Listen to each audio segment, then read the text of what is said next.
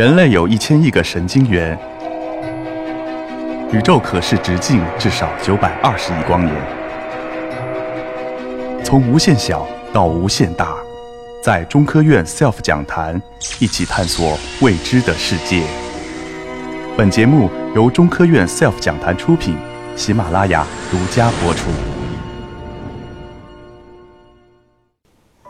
我是来自上海交通大学的张晨红，呃，我研究的是跟我们的这个健康和疾病非常相关的那么一个呃领域，就是我们的肠道菌群。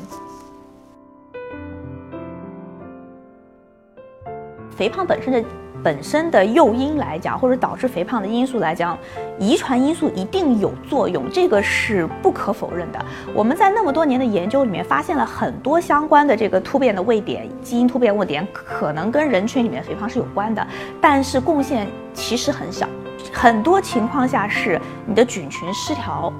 造成了你的肥胖。那么比如说你说喝水也会胖，原因其实呃大家。做了很多，其实举一个例子来讲哈，有肠道菌群它调控了你燃烧脂肪需要的那个基因，它把它给关掉了，它让你你即使不吃，你想吧，我不吃东西，我饿着，我脂肪就会燃烧，我应该瘦嘛。但是你的菌群在失调的状况下，它是会把这个基因给关掉了，它不让它表达，它影响它表达，所以你即使不吃，它还是在胖。所以单纯不吃东西，呃，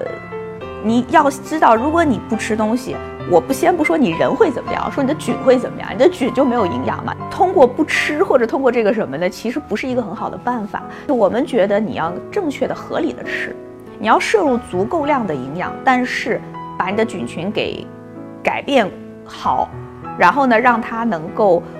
不再去，比如说啊，不再把你燃烧脂肪基因给关掉，把它可以让它打开，可以让它能够燃烧脂肪。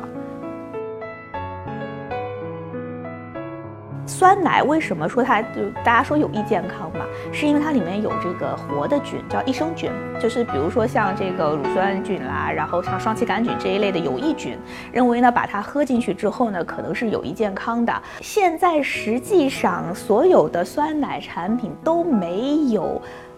大家可以公认的说，它真的在临床上对某一个病或者是什么有确切疗效，确实没有。因为你可以找到研究说啊，这个菌今天在这个做了一个临床实践有效，明天可能就有一个报道说它在同样的病可能在做了另外一个就是没有显著效果的。所以到现在其实是没有一个公认的这个结论的。那么它到底有没有用呢？就你这个酸奶，不同的酸奶里面采用的菌株是很不一样的。这个菌株有没有经过严格的？你必须经过严格的临床的研究，你才能说它有这个效果。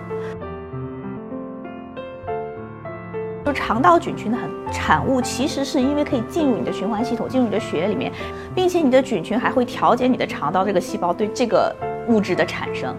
所以它当然会影响你的这种精神状况，对吧？其实说心理疾病，大家老叫心理疾病，心理疾病其实。抑郁像抑郁啊等等，它是有物质基础的，它不简简单单是说我感受我的心，它是有物质基础的。哥现在还也也有很多做精神分裂的，有人做精神分裂跟菌群的关系啊等等都在做啊，小孩自闭啊，当然，其实肯定跟菌群有很大的关系。是呢，当然，不同的年龄阶段、不同的发育阶段，人的营养需求一定是不一样的。呃，这个可能还需要再去做这个更多的研究。你要吃足够的膳食纤维，让你的菌有足够的膳食纤维。不管你是处在哪个生长发育阶段，你出你的在不同阶段，你自己的营养一定是满足需求是不一样的嘛。所以你一定要摄入足够你自己需要的营养。但是对于菌来说，一定要给它提供足够的膳食纤维。